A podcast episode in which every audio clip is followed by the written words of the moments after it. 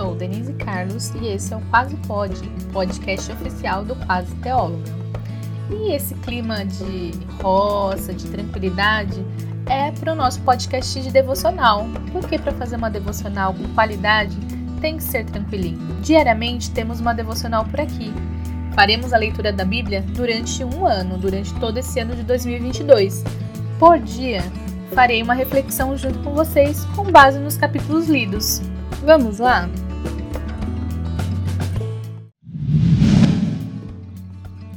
Devocional 075 Juízes 10, 11 e 12 Amor, Justiça e Compaixão.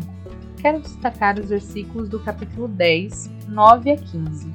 Vamos à leitura?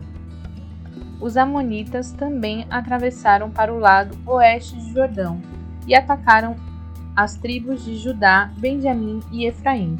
Os israelitas ficaram muito angustiados e, por fim, pediram socorro ao Senhor.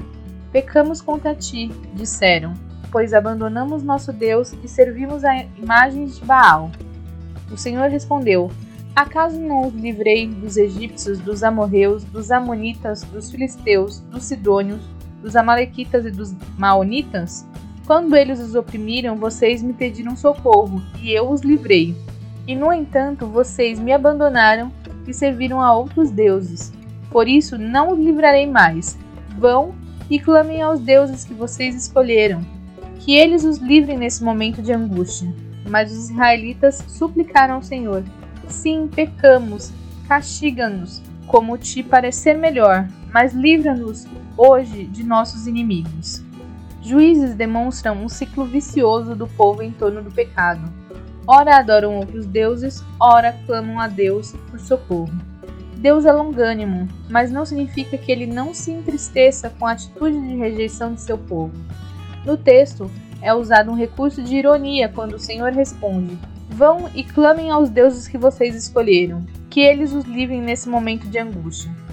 Deus sabe que não há outro Deus além dele, que pode todas as coisas e que opera o impossível, mas é uma forma de demonstrar ao povo a consequência da rejeição a Deus. Em Gálatas 6,6 fala da perversidade dos homens que lhe causou imensa tristeza. Dessa vez os israelitas suplicam, mas não é apenas um mero arrependimento. Eles estão sujeitos ao castigo, à colheita do seu pecado e se desfazerem dos seus deuses estrangeiros e voltarem a servir ao Senhor. E o Senhor, diante dessa atitude, teve compaixão deles. O amor de Deus é imenso, mesmo frente à rejeição, quando o arrependimento verdadeiro acontece e há o retorno para ele, ele se compadece. Seu amor não anula sua justiça, ele condena o pecado e justifica o pecador que crê em Jesus.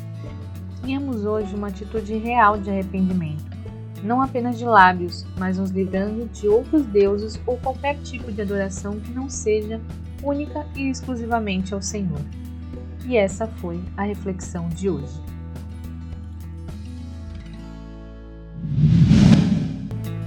Vem refletir conosco durante todo esse ano. Segue o Quase Pode, se inscreve no Quase Teóloga no YouTube e me segue no Instagram, arroba Quase. Assim você não perde nadinha. E não esquece, até amanhã! Esse podcast foi produzido e editado por Denise Carlos, Quase Teóloga Produções.